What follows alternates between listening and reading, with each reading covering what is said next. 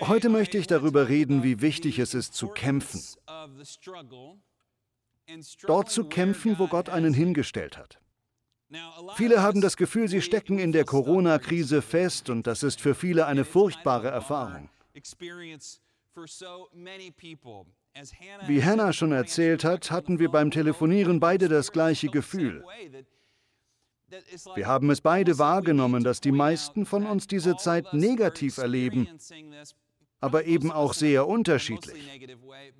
Manche haben Angst, die anderen werden wütend. Wieder andere sind zu Tode gelangweilt. Ich schaue dich an, Haven. Bist du gelangweilt? Nein, Haven genießt das alles, schätze ich. Aber mir ist langweilig. Wir alle erleben es unterschiedlich. Ich glaube, es ist so einfach, wenn man jemanden reden hört, wütend zu werden, zu urteilen, jemand anzugreifen, nur weil man frustriert ist. Und das verstehe ich. Aber ich möchte alle ermuntern, miteinander gnädig und sanft umzugehen, egal wie man sich gerade selbst fühlt. Unsere Seele ist sehr fragil und besonders jetzt fühlt sich jeder verwundbar und ängstlich. Die Welt braucht jemand wie Sie, der lebensspendend, ermutigend und weise ist, der vorangeht. Die Welt braucht Menschen wie Sie, die voller Anmut sind, langsam zum Zorn. Und ich möchte Sie ermutigen, so jemand zu sein. Als wir gerade das Bekenntnis gesprochen haben, dachte ich, es gibt nicht viele, die sich wirklich sorgen müssen. Aber dann dachte ich an ein Gespräch mit Hannah im Auto. Ich habe noch nie so viele verrückte Autofahrer gesehen. Wenn wir irgendwo hinfahren, gibt es kaum Verkehr in LA. Wenn man in LA oder Orange County wohnt, weiß man, dass auf den Autobahnen 5 und 405 meistens Stau ist. Es ist so eigenartig, dass kaum jemand auf der Straße ist, wenn man jetzt am Freitagnachmittag einkaufen fährt. Dann fahre ich auf der Autobahn und die Autos rasen an mir vorbei. Keine Staus. Ich habe Hannah gesagt, ich habe das Gefühl, die Leute fahren verrückter, als ich es je gesehen habe. Ich war auf der rechten Spur, schnell, aber nicht superschnell, vielleicht mit 115, wo 100 erlaubt sind. Da kommt ein Auto angeschossen mit gut 160, rammt mich fast. Und ich nur, ich fahre doch rechts, lass mich in Ruhe.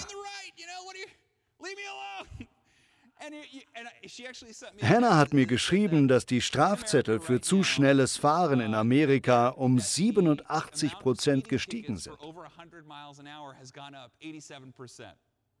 Ich glaube, das ist ein Zeichen dafür, dass die Leute in ihr Auto steigen mit dem Wunsch zu entkommen, sich frei zu fühlen. Ich brauche die Straße, muss mich lebendig fühlen. Und es gibt auch andere Herausforderungen. Ich habe gelesen, dass die Scheidungsrate die höchste seit langem ist. Und bevor Sie darüber lachen, ja, es hört sich komisch an, aber auf der anderen Seite sind Paare in dieser Zeit gezwungen, sich mit den Hintergründen zu beschäftigen, was nicht schlecht ist. Ich glaube, das ist etwas Gutes. Ich glaube, es ist eine Gelegenheit für Paare, die es vielleicht geschafft haben und sich nicht scheiden lassen, in eine tiefere Beziehung zu finden und sich besser zu verstehen. Und das hat ganz viel mit Gnade zu tun. Damit will ich sagen, wir alle kämpfen. Wir kämpfen. Wo Sie auch sind, Sie kämpfen. Es gibt schöne Momente, es gibt lustige Zeiten, aber ich glaube, wenn wir am Ende der Krise ankommen, werden Sie diesen Kampf als etwas Gutes sehen können. Das ist mein Gebet für Sie, dass Sie, wenn es zu Ende ist, zurückschauen und erkennen, dass diese Zeit, auch wenn Sie gelangweilt waren, krank, Ihr Geschäft nicht gut gelaufen ist, Sie vielleicht in Kurzarbeit waren oder Ihren Job verloren haben, gut für Sie war. Und Sie aus dem Kampf und dem Leiden als neuer Mensch herauskommen. Sie werden erkennen, dass Gott etwas in Ihrem Leben getan hat, das Sie besser gemacht hat. Vielleicht haben Sie etwas verpasst. Ich habe gesehen, dass Arnold Geist zurück ist. Das finde ich großartig. Dann dachte ich, das bedeutet vielleicht, dass seine tolle Show in New York abgesagt ist. Das ist traurig. Es war eine tolle Gelegenheit. Vielleicht erleben Sie etwas Ähnliches. Sie haben etwas Großes verloren, auf das Sie sich gefreut haben. Aber ich vertraue darauf, dass Gott das, was Sie verloren haben, zehnfach, hundertfach zurückgeben wird. Ich möchte Sie bitten, Gott zu vertrauen, dass er etwas Großartiges in Ihrem Leben tun wird. Ihre Verluste sind vorübergehend. Schauen Sie nicht auf das, was Sie verloren haben, sondern auf das, was Ihnen geblieben ist. Vertrauen Sie darauf, dass Gott Sie durch diesen Kampf stärkt. Ich predige oft über die fürsorgliche Seite Gottes. Ich liebe diese Seite an Gott, dass er uns so liebt, wie wir sind. Er liebt sie dort, wo sie sind. Er liebt sie, wie sie sind, nicht wie sie sein sollten, und er ist immer auf ihrer Seite. Aber dann gibt es diese väterliche, trainerähnliche Seite Gottes. Diese Seite, die uns nicht vor harten Umständen schützt und uns nicht vor Kämpfen bewahrt. Er schirmt uns nicht vor Leid ab. Tatsächlich schubst er uns wie ein Trainer in diese Kämpfe hinein, weil er weiß, wer wir sein werden, wenn wir den Kampf gewonnen haben. Ich weiß noch, wie mein Vater mich als kleinen Jungen in Sachen hineingeschubst hat und ich war frustriert, habe manchmal geweint oder bin ausgeflippt. Mein Vater hat mir das Surfen beigebracht, als ich Angst vor Wasser hatte und nicht geglaubt habe, dass ich gut schwimmen könnte. Er hat mich ins Kampfsporttraining gebracht, wo ich gekämpft habe, sowie getreten und geschlagen wurde. Ich habe Proteinshakes getrunken und gemerkt, dass ich dadurch stärker werde. Als Junge habe ich drei Jahre lang Baseball gespielt, obwohl ich es gehasst habe, weil mein Vater mich gezwungen hat. Auf all diese Dinge sehe ich heute zurück und heute liebe ich Baseball. Ich liebe Kampfsport. Nicht, dass man damit angeben sollte, aber es hat mich innerlich stärker gemacht. Ich bin so dankbar, dass ich Klavier spielen, schwimmen und surfen kann. Ich glaube, wenn mein Vater einfach locker gelassen hätte, als es frustrierend für mich wurde, hätte ich heute nicht all diese Fähigkeiten. Deshalb halte ich es auch so mit meinen Kindern. Wenn Haven über ihren Hausaufgaben oder dem Klavier verzweifelt, neige ich als Vater auch dazu, es ihr leicht machen zu wollen oder ihr diesen Kampf zu ersparen. Aber auch wenn das manchmal nötig ist, ist es unsere Aufgabe als Eltern, sie an der Hand zu nehmen. Wenn man jemandes Mentor ist oder als großer Bruder, große Schwester fungiert, dann muss man sich zu den Leuten stellen, deren Mentor man ist und ihnen zeigen, dass sie stärker sein können, als sie glauben. Sie lernen, auch wenn es nervt und sich blöd anfühlt und hart ist und wenn man sich wünscht, es wäre vorbei, ist jemand an meiner Seite, der mir hilft, aus diesem Erlebnis mit einer neuen Begabung hervorzukommen. Und ich glaube, genau so etwas kann diese Krise für Sie sein. Vielleicht ist ihnen langweilig, vielleicht sind sie frustriert oder streiten mit ihrer Familie, ihren Mitbewohnern oder sind wütend auf die Regierung. Oder wütend auf die Leute, die wütend auf die Regierung sind. Wie sie sich auch fühlen mögen, bleiben Sie ruhig. Lächeln Sie weiter. Behalten Sie die Hand am Flug und vertrauen Sie darauf, dass Sie aus diesem Kampf als besserer Mensch hervorgehen. Daran glaube ich für Sie. Anders gesagt, kämpfen Sie, wo Sie sind. Kämpfen Sie, wo Sie sind. Das Leben ist irgendwie ein Kampf, das stimmt. Interessanterweise bedeutet Israel, der mit Gott kämpft. Ist das nicht interessant? Wir reden über Gott als einen väterlichen Trainer, eine göttliche, gute Vaterfigur.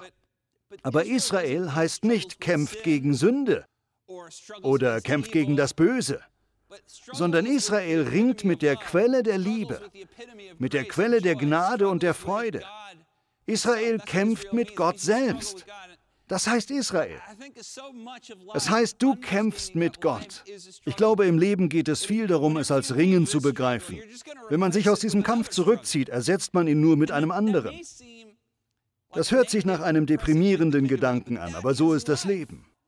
Denken Sie an alle guten Filme, die Sie kennen, jede gute Geschichte, die Sie gehört haben.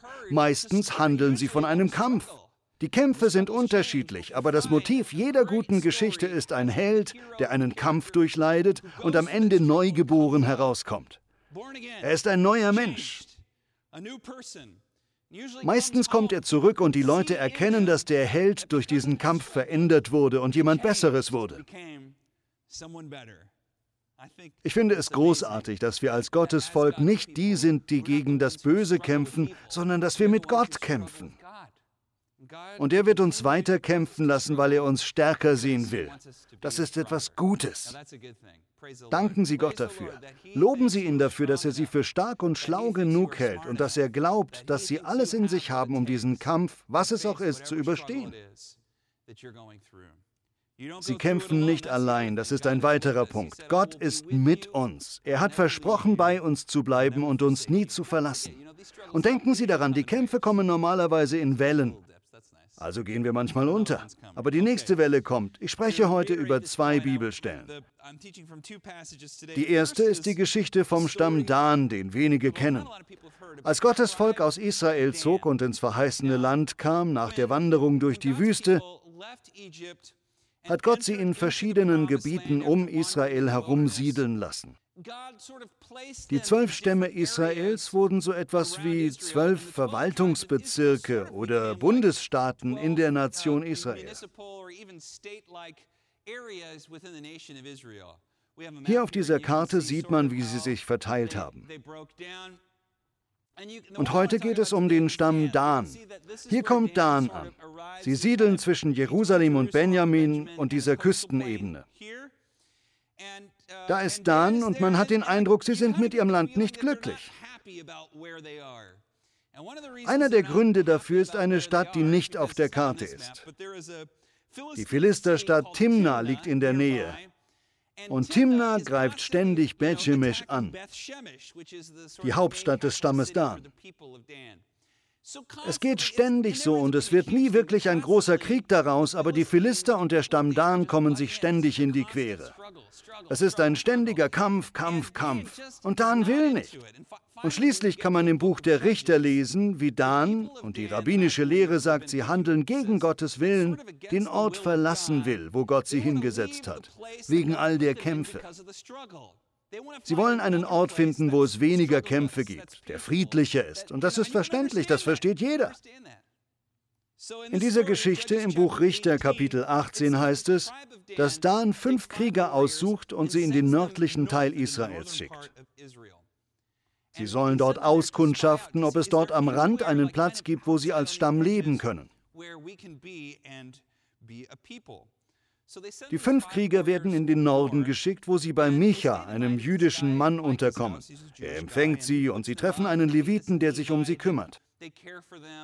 Als sie mitbekommen, dass dieser Levit ein Priester ist, der Gottes Stimme hört, fragen sie bei ihm nach. Sie sind sich, glaube ich, nicht sicher. Sie sind sich nicht sicher, ob sie wirklich ihr Land verlassen sollen, das Gott ihnen gegeben hat, um etwas Neues zu finden. Also fragen sie den Priester, findet Gott das cool? Das steht da auf Hebräisch. Findet Gott das cool? Sie bitten darum, sieh doch, ob Gott sagt, dass wir Erfolg haben werden. Es hat mich traurig gemacht, als ich gelesen habe, was in der NIV-Übersetzung daraus wurde. Die NIV übersetzt, dass der Levit ihnen sagt, Gott wird eure Pläne segnen oder bestätigen. Aber so steht es nicht auf Hebräisch da. Ich lese Ihnen vor, was auf Hebräisch da steht. Vor dem Herrn liegt der Weg, auf dem ihr geht. Für die jüdischen Rabbis im ersten Jahrhundert war das extrem vieldeutig. Ich lese es noch einmal. Vor dem Herrn liegt der Weg, auf dem ihr geht. Das kann man lesen als Gott segnet euren Weg oder als Gott sieht, was ihr tut. Es liegt also bei den fünf Männern aus dem Stamm Dan, zu interpretieren, was das bedeutet. Ob sie fortfahren sollen mit der Suche nach einem neuen Gebiet für ihren Stamm. Das erinnert mich an ein berühmtes Zitat aus dem Orakel von Delphi. Verzeihen Sie mir den kleinen Ausflug. Der König von Lydien in der antiken Welt hieß Krösus. Er war unglaublich wohlhabend, beherrschte ein riesiges Reich und sein Nachbarland, die Meder, waren erobert worden von Kurosh oder Kyros, dem Perser. Er hatte ein neues Reich gegründet und sie waren Nachbarstaaten. Sie hatten Frieden miteinander, aber die Lydier spielten mit dem Gedanken an eine Invasion. Und so geht Krösus, der lydische König, zum Orakel und fragt, was passiert, wenn ich in das persische Reich einfalle? Und dann kommt diese berühmte Zeile, sie stammt von Herodot, einer der berühmtesten Sätze der Geschichte. Das Orakel spricht, wenn du Persien angreifst, wirst du ein großes Reich zerstören. Wie deutet man das? Wenn du Persien angreifst, zerstörst du ein großes Reich. Der lydische König deutet es als, wenn du Persien angreifst, zerstörst du Persien. Und genau darum geht es. Deshalb ist es so großartig. Er hat allerdings Lydien zerstört, ein großes Reich. Und ich lese diese Bibelstelle so. Als sie vor Gott kommen und den Priester fragen, ob sie weiter nach neuem Land suchen sollen, sagt er, vor dem Herrn liegt der Weg, auf dem ihr geht. Anders gesagt, Gott sieht, was ihr tut. Sie ziehen los, finden dieses Land, kehren zurück und erzählen es dem Stamm Dan. Wir haben die Stadt Laish gefunden. Sie liegt mitten im Nirgendwo. Keine Nachbarn, alle sind zufrieden, ähnlich wie das Auenland bei Herr der Ringe. Dort leben Bauern, es gibt Essen, es ist üppig und sicher. Wir sollten dorthin ziehen, es einnehmen und zu unserer neuen Heimat machen. Dann stellen sie eine Armee von 600 Mann auf, marschieren nach Norden, plündern nebenbei Michas Haus, das war der Mann, der sie so freundlich aufgenommen hatte mit einem anderen Juden. Sie marschieren weiter nach Norden, nach Laish. Sie brennen die Stadt nieder und richten sich dort ein. Sie töten alle Leute und bauen eine neue Stadt, die sie nach ihrem Stamm Dan nennen. Und sie feiern. Yay, wir sind mitten im Niemandsland, haben üppiges Land und brauchen nicht mehr zu kämpfen. Keine Kämpfe mehr. Hurra!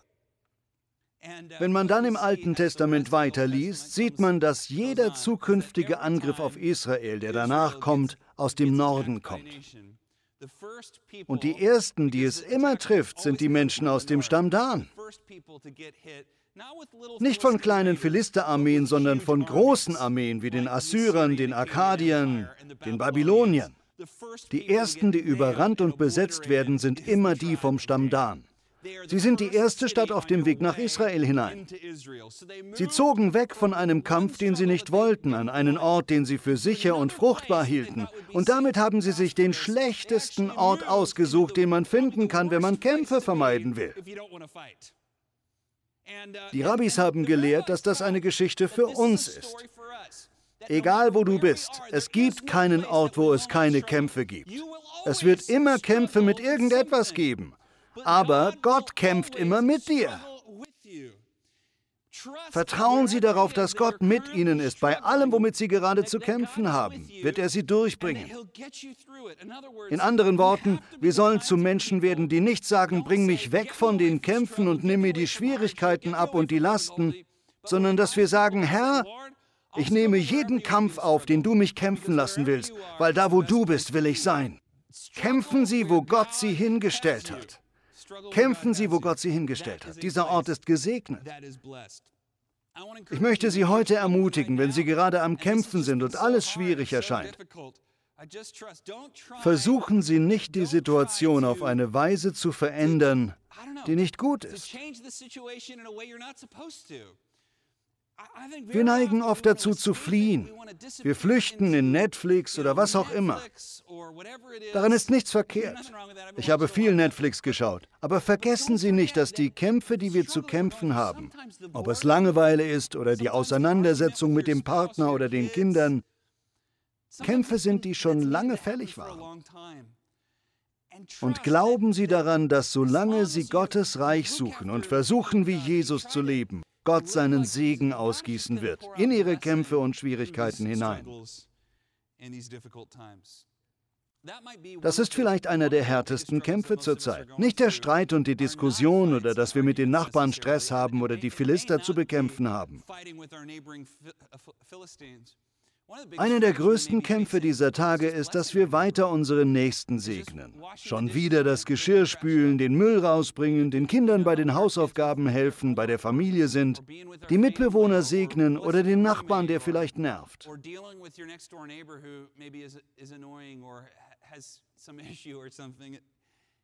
Manchmal ist Segnen, wozu wir ja berufen sind, einer der größten Kämpfe für uns.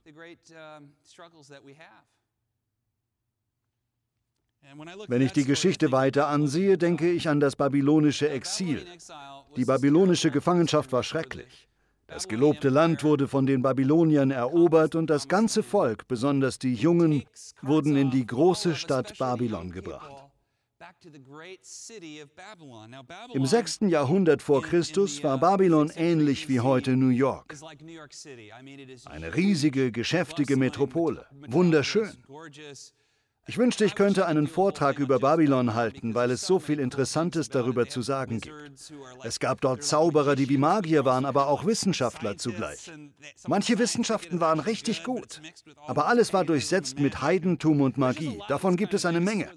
Dort passieren die ganzen Geschichten aus dem Buch Daniel. Es gibt viele biblische Ereignisse in Babylon. Als die Juden nach Babylon kamen, beziehungsweise die Hebräer nach Babylon verschleppt wurden, wurde das ihre neue Stadt, ihre neue Bleibe. 2700 Kilometer entfernt von Jerusalem. Das ist auch heute noch viel, aber damals war das das andere Ende der Welt. Man brauchte einige Monate, um von Jerusalem nach Babylon zu reisen. Und als sie dort waren, haben sie sich sicher gefragt, was ist hier los? Was machen wir hier? Wer sollen wir sein? Ich bin sicher, sie waren wütend. Das war ungerecht. Sie wurden überrannt und beraubt. Sicher waren sie sauer auf die Babylonier. Sie wollten sie vernichten oder ihnen schaden. Jeremia, der mittlerweile ein alter Mann ist und ein Prophet, ist immer noch in Jerusalem. Er schickt den Juden im Exil in Babylon einen Brief. Er steht in Jeremia 29. Ich stelle mir vor, wie der Brief ankommt und eine große Menschenmenge sich versammelt alle Juden in Babylon und sie bekommen diesen Brief von ihrem großen Leiter und Propheten Jeremia, der wie ein Orakel Gottes war. Sie fragen sich, was hat Gott uns zu sagen? Sollen wir einen Krieg beginnen oder sie bekämpfen, einen Aufstand anfangen? Wir sind viele, man könnte also etwas tun. Dann steht der Mann mit dem Brief auf, rollt ihn auf und liest Folgendes vor. So spricht der Herr, der allmächtige Gott Israels, zu allen Verbannten, die er von Jerusalem nach Babylon wegführen ließ. Baut euch Häuser und wohnt darin. Legt Gärten an und erntet ihre Früchte. Heiratet und zeugt Kinder Wählt für eure Söhne Frauen aus und lasst eure Töchter heiraten, damit auch sie Kinder zur Welt bringen. Euer Volk soll wachsen und nicht kleiner werden. Bemüht euch um das Wohl der Stadt, in die ich euch wegführen ließ, und betet für sie.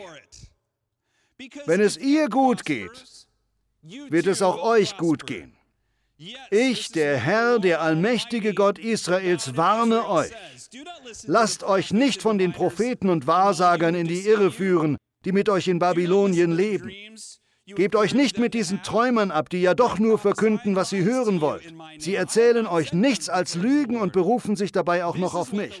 Doch ich, der Herr, habe sie nicht gesandt, denn ich sage euch, die Babylonier werden 70 Jahre lang herrschen und erst wenn diese Zeit um ist, werde ich mich euch wieder zuwenden. Dann lasse ich meine Verheißung in Erfüllung gehen und bringe euch wieder zurück in euer Land. Denn ich allein weiß, was ich mit euch vorhabe. Ich, der Herr, habe Frieden für euch im Sinn und will euch aus dem Leid befreien. Ich gebe euch wieder Zukunft und Hoffnung. Ich liebe diese Stelle. Dieser Bibelvers wird übrigens weltweit am häufigsten zitiert. Jeremia 29,11, denn ich weiß, was ich mit euch vorhabe. Aber viele verstehen den Kontext nicht. Die Juden in Babylon haben Angst. Sie sind besorgt und wütend. Sie wollen nach Hause und Gott sagt, bleibt in der Stadt, wo ihr seid. Segnet sie. Betet für ihr Wohlergehen. Wenn es ihnen gut geht, geht es auch euch gut. Heiratet, pflanzt Gärten, zeugt Kinder und arbeitet und blüht auf, wo ihr seid. Ich weiß, was ich mit euch vorhabe. Ich kenne meine Pläne mit euch. Ich kenne meine Pläne mit euch. Ist das nicht ermutigend? Das ist der Kontext von Jeremia 29,11. Ich glaube, wenn Gott dem Volk sagt, dass sie die Stadt segnen sollen, die sie so verletzt hat, dann ist das ein Kampf. Vielleicht kümmern Sie sich um ein Familienmitglied. Vielleicht kommen Sie mit einem Mitbewohner gerade nicht gut klar. Vielleicht gibt es Probleme mit dem Partner. Vielleicht sind Ihre erwachsenen Kinder wieder eingezogen, was auch immer gerade Ihr Kampf ist, den Sie gerade kämpfen. Ich möchte Sie ermutigen, nicht aufzugeben. Seien Sie kein Fußabtreter, aber denken Sie in Dimensionen des Segnens. Betrachten Sie diese Kämpfe als Möglichkeit, in Beziehungen tiefer zu wachsen. Wenn Sie gerade jemanden kennenlernen, dann nutzen Sie diese Zeit für größeren Tiefgang und sehen Sie, ob dieser Mensch wirklich der Richtige für Sie ist. Wir haben jetzt die Gelegenheit, besonders um Beziehungen zu ringen. Jetzt können wir einige Dinge angehen, die vielleicht schon lange unter der Oberfläche brodeln und sie mit Gnade, Geduld und Sanftheit anschauen, ohne Wut, ohne Angriff. Ich glaube, Gott wird etwas Großes dadurch tun. Sie fragen sich jetzt vielleicht, woher weiß ich, dass ich da bin, wo Gott mich will?